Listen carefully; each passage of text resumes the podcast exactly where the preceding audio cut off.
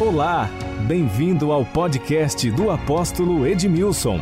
Ouça uma mensagem de fé, esperança e amor.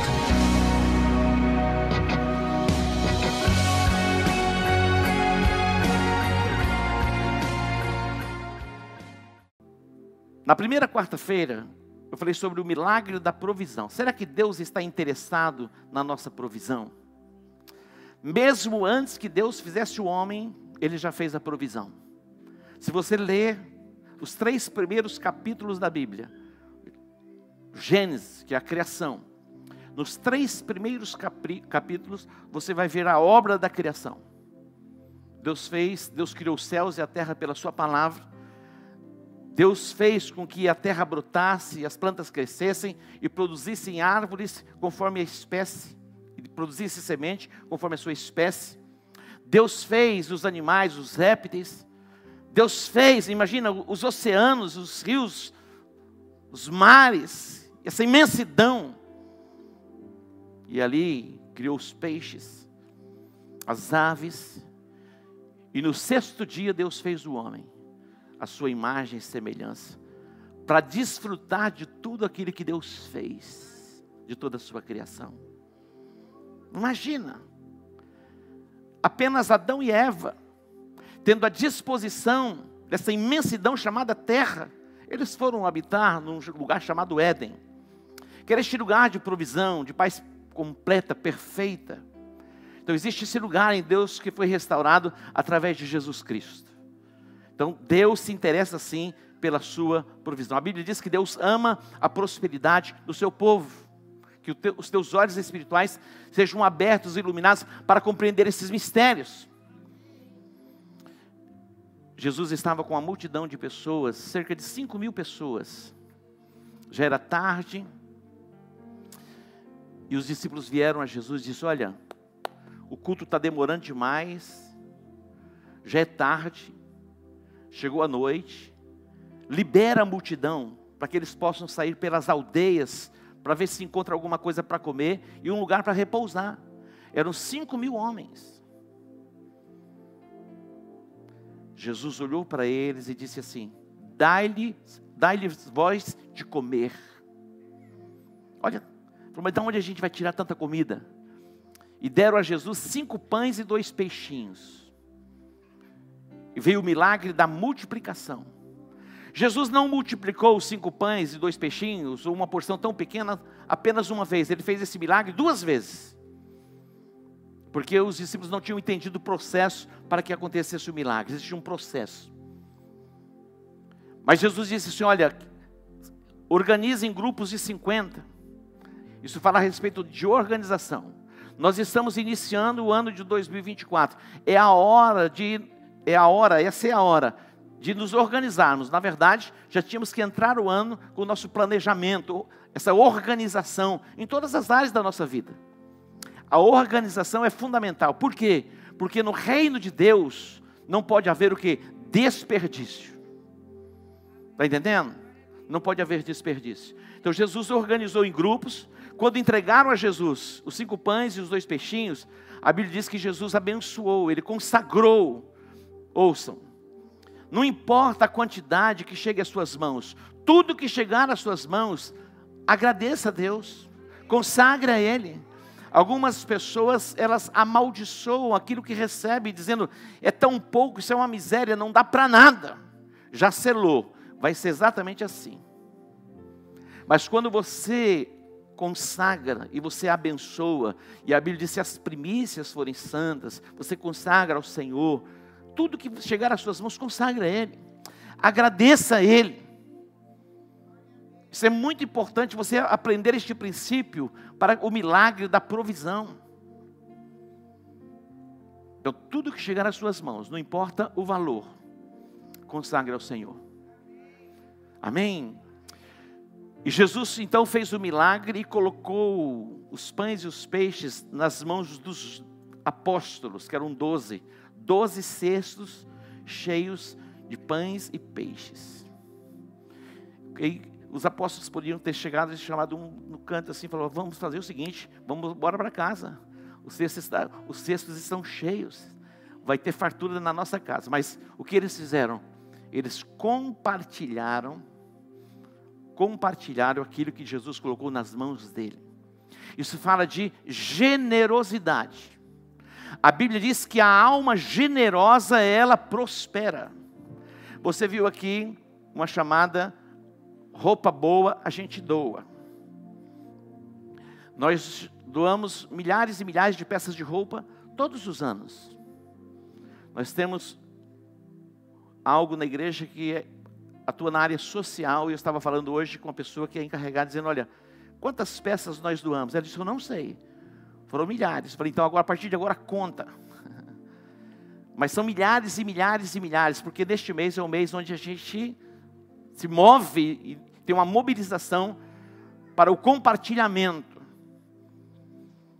E um dos princípios para que você flua em provisão é a generosidade. Tem isso dentro de você. Vai começar o milagre da provisão plena, da provisão abundante sobre a sua vida. Então, organização, agradecer a Deus e abençoar aquilo que chega às suas mãos e a disposição para compartilhar aquilo que tem chegado às suas mãos. Glória a Deus. O segundo milagre que eu compartilhei falei a respeito da pesca maravilhosa. A pesca maravilhosa, isso eu falei na semana passada. Estou recapitulando, depois vou entrar na mensagem de hoje e a gente vai concluir orando. A Bíblia fala que alguns homens estavam à margem, à beira do mar, lavando as redes, porque eles trabalharam a noite toda e não apanharam nada, não tiveram resultado algum. Eles estavam ali frustrados, lavando as redes. Jesus pediu emprestado o barco de Simão. Jesus entra no barco e começa a ensinar.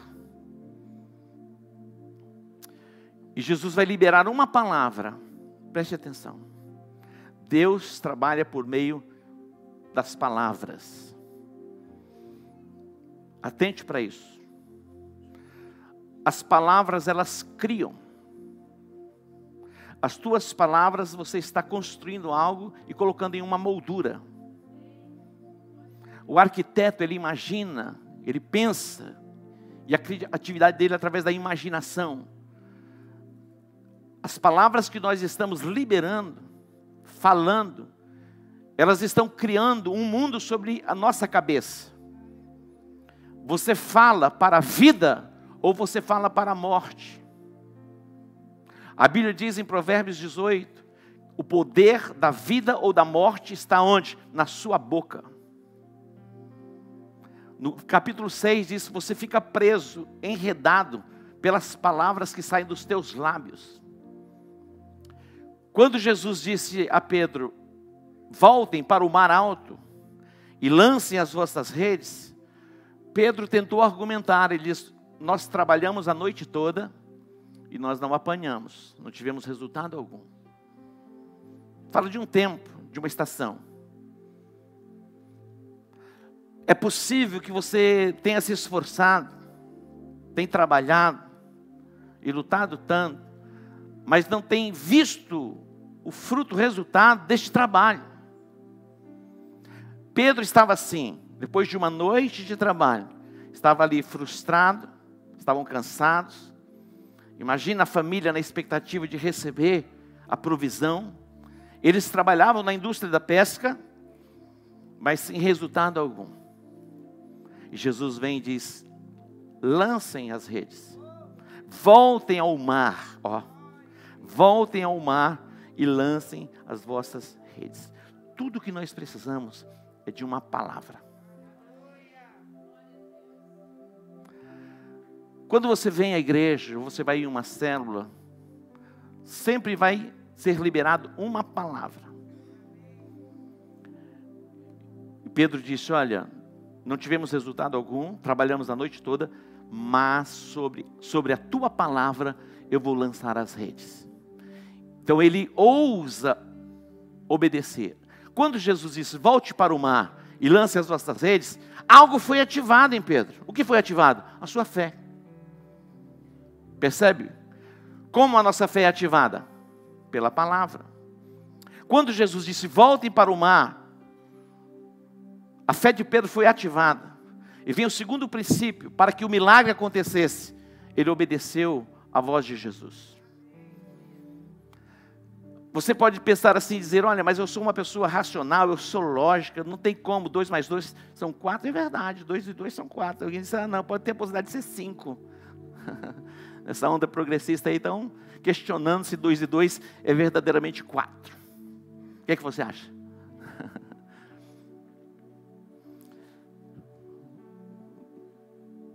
Interessante porque é possível que você se formou em uma área e você até avançou um pouco, mas foi paralisado. E é possível que na sua mente você tenha está como que fazendo conjecturas dizendo, eu acho que não há mais possibilidade. Mas eu quero liberar uma palavra sobre a sua vida. Você vai voltar para o mar alto. Aquilo que você sabe fazer. Uma habilidade que Deus tem te dado. E nesta habilidade você vai prosperar. Amém? Você pode dar um aplauso ao Senhor? Nesta habilidade. Nesta habilidade você vai prosperar. Diga eu acredito que nesta habilidade eu vou prosperar. Nós vivemos neste contexto tão alucinado, de tantos desafios, se nós não atentarmos, nós ficamos perplexos e angustiados e, e tomados de tormentos na nossa mente, na nossa alma. Queres profetizar quando tudo está bem, tranquilo, mas Deus nos chama a sermos profetas. A igreja de Jesus, ele é a voz de Deus na terra. Pedro vai ter uma experiência com Jesus porque ele vai reconhecer pelo Espírito Santo, teve uma revelação, porque ninguém pode entender esse negócio de ser igreja, ou estar na igreja, se não for pelo Espírito Santo. E Pedro, então, quando Jesus faz uma pergunta, o que, que as pessoas estão dizendo ao meu respeito? E vem muitas respostas. Uns dizem que tu és Elias, outros estão dizendo que tu és Jeremias, ou um dos profetas. Jesus vai dizer assim: Mas eu quero saber de vocês. Aí Pedro vai dizer: Tu és o Cristo, o Filho do Deus vivo. Olha só, tu és o Cristo, o Filho do Deus vivo. Jesus disse: Não foi carne nem sangue, o Espírito Santo trouxe luz, trouxe entendimento, exatamente isso que eu sou. Ele falou: Mas a partir de agora, porque ele era Simão, Simão é como um caniço, um homem inconstante, inseguro. Falou, a partir de agora, eu mudo a tua identidade. Você vai ser uma pedra, Pedro. Aí ele diz: Olha, eu vou edificar a minha igreja, e as portas do inferno não prevalecerão contra ela. Agora, olha, preste atenção nisso. Depois você glorifica. Estou brincando, vai glorificando. Aí Jesus vai dizer assim: Olha, eu te dou as chaves do reino. Eu te dou as chaves do reino. Tudo que você ligar na terra vai ser ligado nos céus. E tudo que você desligar na terra é desligado nos céus. Olha isso. Eu te dou o quê? As chaves. É a palavra. A palavra vai abrir a porta para te conectar aquilo que é divino.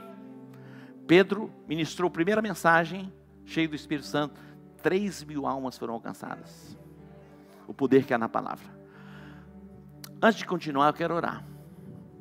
É possível que você tenha aí no seu coração uma angústia ou uma dor.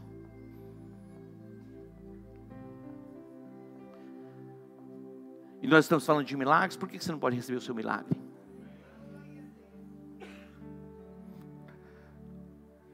Curva a sua cabeça onde você está. Você vai receber a palavra e você vai receber a sua cura. Você vai receber o seu milagre.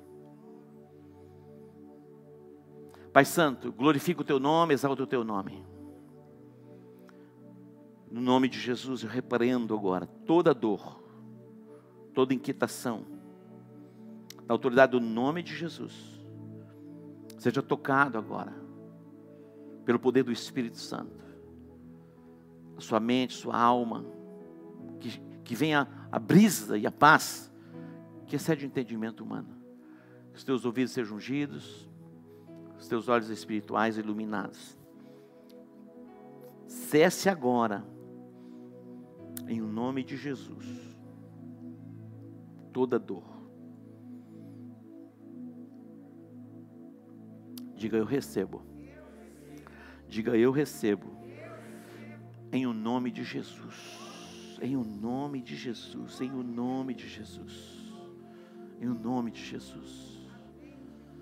Em o nome de Jesus. Receba a tua cura, receba o teu milagre, receba a tua libertação agora.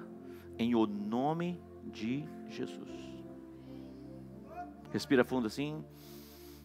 Diga eu recebo.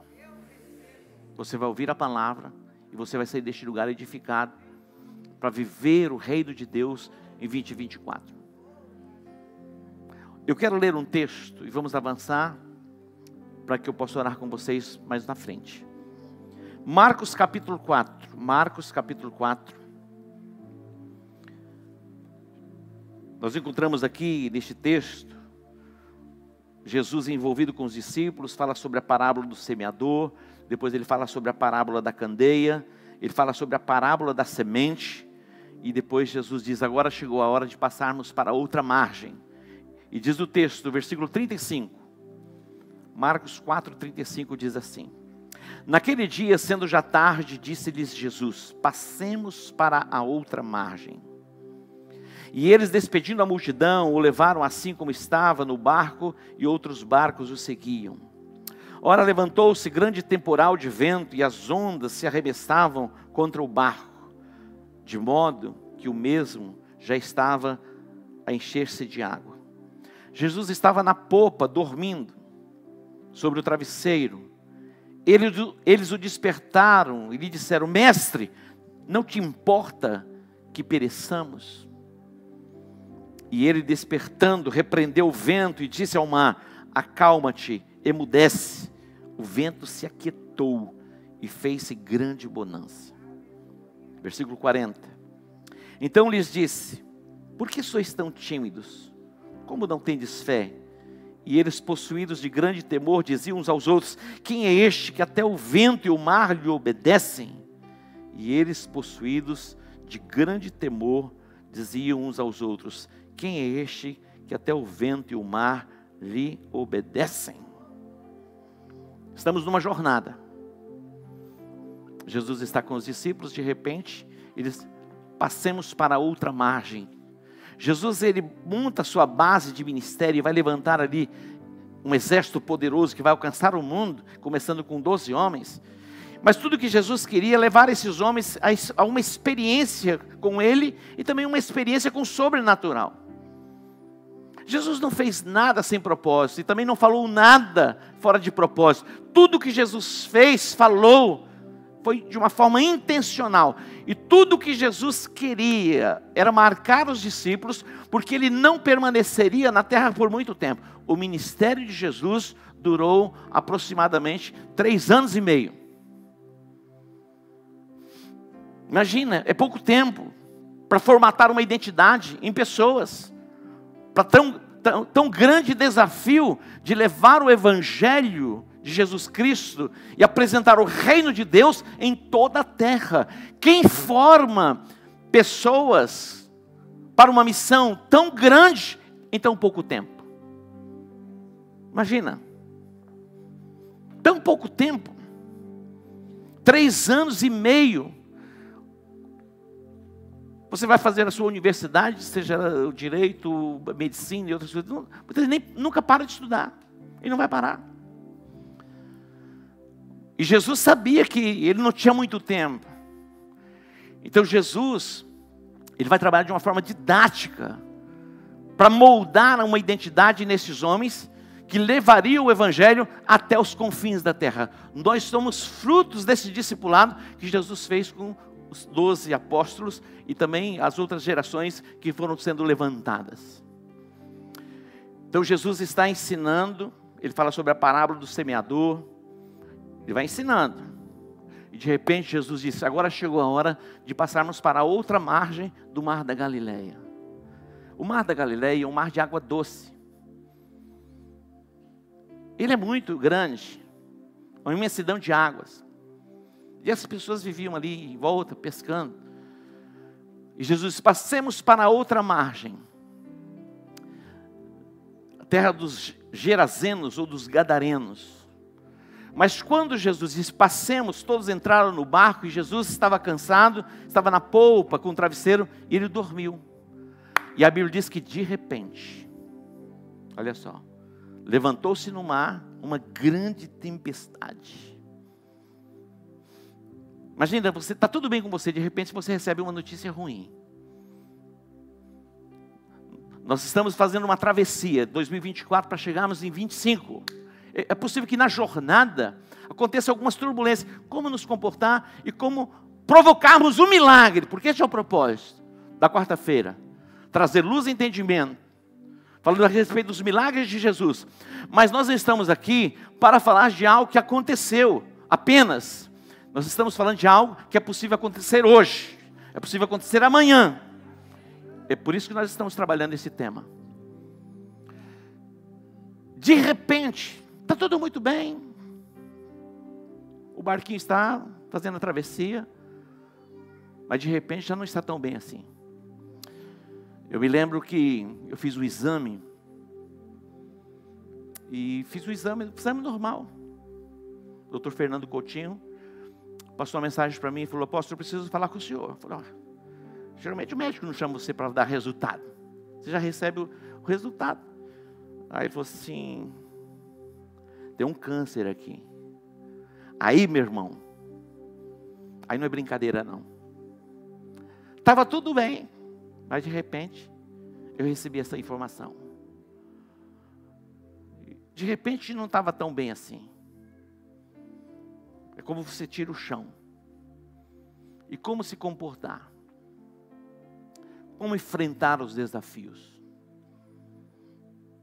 Hoje eu estou curado, liberto, sarado. Eu não vou morrer, eu vou viver. E vou contar os feitos do Senhor e as maravilhas do Senhor. Mas acontece. De repente, nós estávamos na Grécia, doutor Mercury, médico. Falei, maravilhoso, nós fomos para Israel na volta e passa para a Grécia. Não existe coisa melhor do que você ter um médico na equipe. Né?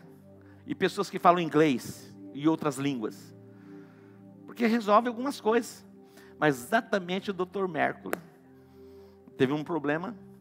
E no último dia da volta, ele foi internado. E naquela mesma noite ele operou na Grécia.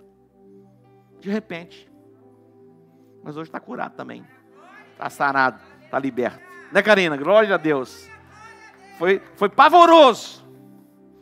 Mas tudo é didático, tudo é pedagógico. E nós aprendemos com essas coisas.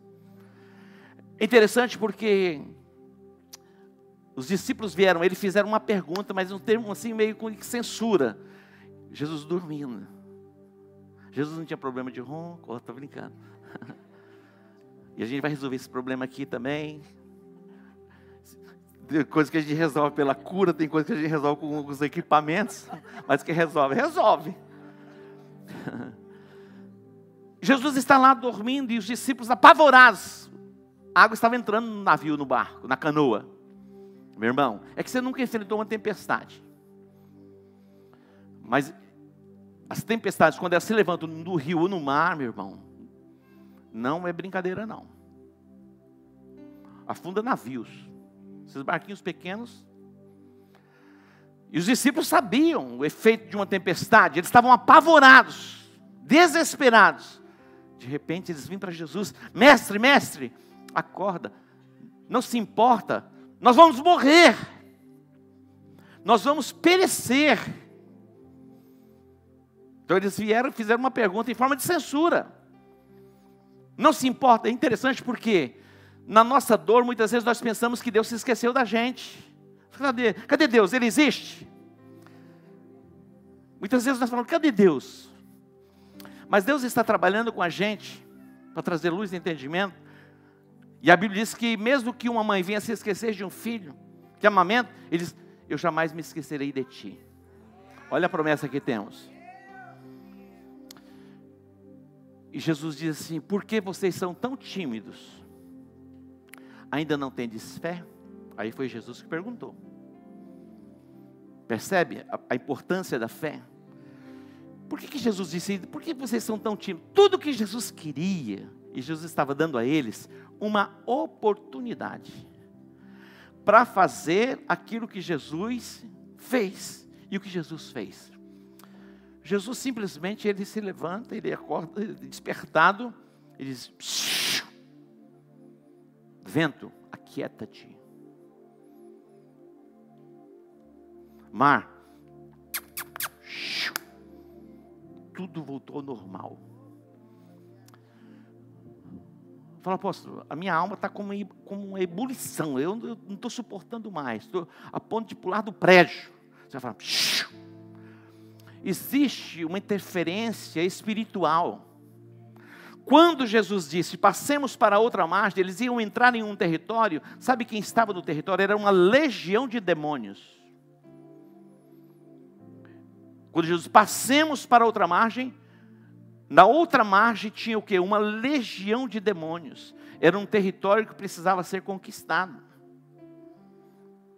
Quando você decide passar para uma outra margem, alcançar algo que você ainda não alcançou, é possível que essas legiões, esses demônios se levantem para impedir você de chegar lá.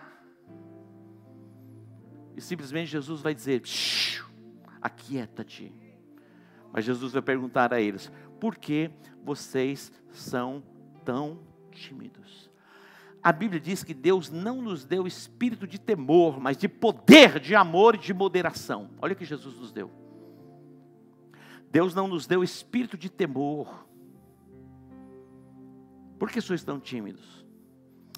Tudo que Jesus estava ativando neles era algo para que eles fizessem depois. Eles não tinham entendido algumas coisas ainda. Mas Jesus está plantando algo neles. Porque na jornada da vida, as tempestades, elas não acontecem apenas uma vez, duas vezes, três vezes. Meu irmão, alguém diz assim: você já cruzou com Satanás hoje? Falou, pelo amor de Deus, se benze, né? Porque se você não cruza por ele, você está andando na mesma direção. Fala, aposto, não quero cruzar com esse negócio, não. Mas Deus te dá o que? Autoridade. E agora você vai o quê? Se levantar e ordenar.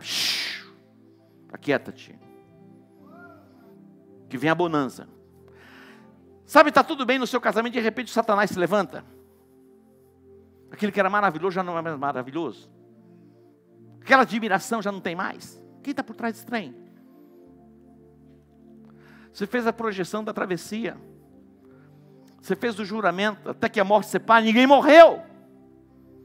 Ixi, vai ter que falar sobre isso, depois a gente fala sobre esse assunto. não importa como você chegou.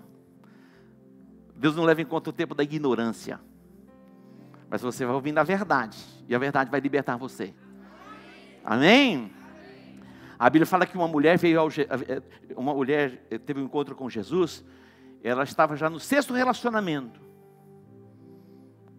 Ela era rejeitada, não era bem vista pela sociedade. Mas Jesus foi ao encontro dela.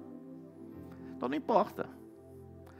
Jesus veio ao nosso encontro para nos transformar, para mudar a nossa história. E a história daquela mulher chamada mulher samaritana foi transformada pelo encontro que ela teve com Jesus. Assim será a tua história. Mas vamos voltar aqui para o texto. Jesus fez uma pergunta, eles fizeram uma pergunta. Não te importa que pereçamos? Aí Jesus vai perguntar para eles: por que, que vocês são tão tímidos? Faça o que tem que fazer. Meu irmão, quando amanhecer o dia, já dá aquele glória a Deus. Ah, não, apóstolo, não gosto de dar glória a Deus sozinho, gosto de dar glória a Deus quando tem multidão. Lá na sua casa, já faça a sua declaração profética, dizendo: Eu sou abençoado. Ainda que eu andasse pelo vale da sombra da morte, não temerei mal algum. Deus é o meu refúgio, a minha fortaleza, socorro bem presente. Na hora da. As tuas palavras estão criando um mundo sobre a sua vida. Jesus está dizendo: seja ousado. Ser ousado quando está tudo muito bem. Deus quer levantar você como profeta em meio ao caos. Nós, igreja, somos a voz dos céus na terra. E o que vamos proclamar é cura, restauração, salvação, transformação. E vai terminar. Quando Jesus repreendeu o vento, meu irmão, houve uma bonança.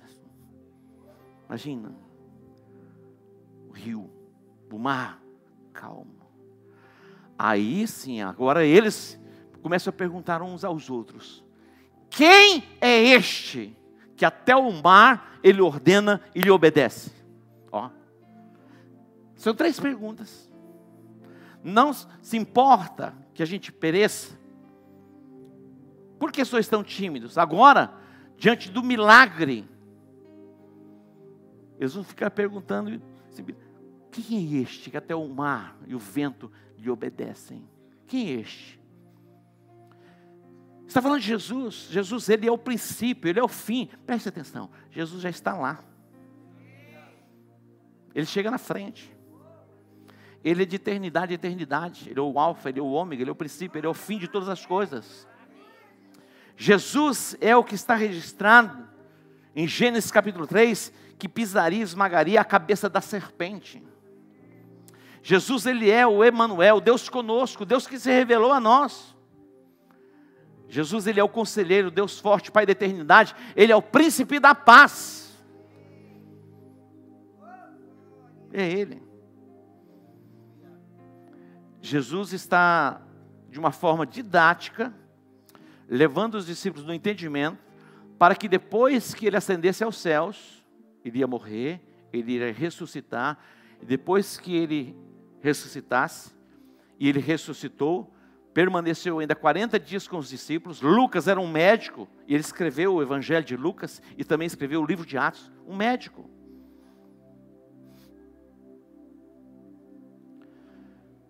Jesus, ele é o filho de Deus que veio ao mundo, que morreu na cruz, ele ressuscitou o terceiro dia e ele vai voltar. Mas tudo que Jesus fez, ensinou e manifestou na terra foi com um propósito: formatar a identidade, primeiro nos doze apóstolos, e depois naqueles que o seguiam como discípulos. E aí ele vai dizer assim: pode vir equipe de louvor. Ele vai dizer assim: olha, ide por todo mundo, pregai o evangelho a toda criatura, quem crer e for batizado será salvo. Ide por todo mundo, preguem o evangelho. O que é o evangelho? Uma boa notícia. Qual é a boa notícia? A boa notícia é que nós estávamos condenados, agora em Cristo Jesus, nós somos perdoados, nós estávamos desconectados do trono da graça e em Cristo Jesus nós somos o que? Reconciliados com Deus. Quem é este que até o vento e o mar ele ordena e lhe obedece? É Jesus. Aí você vai dizer, puxa vida, se Jesus estivesse aqui, essas coisas voltariam a acontecer. Mas eu estou aqui e você está aqui. E pela fé, estes sinais seguirão aos que crerem. Estes sinais hão de seguir aos que crerem. Em meu nome expulsarão demônios, imporão as mãos sobre os enfermos e eles ficarão curados. Você está aqui ainda? Então nós vamos avançar. E você vai sair deste lugar com esta comissão. Comissionado. Primeiro, curado, liberto, sarado, reconciliado, para cumprir esta missão, para abençoar as pessoas.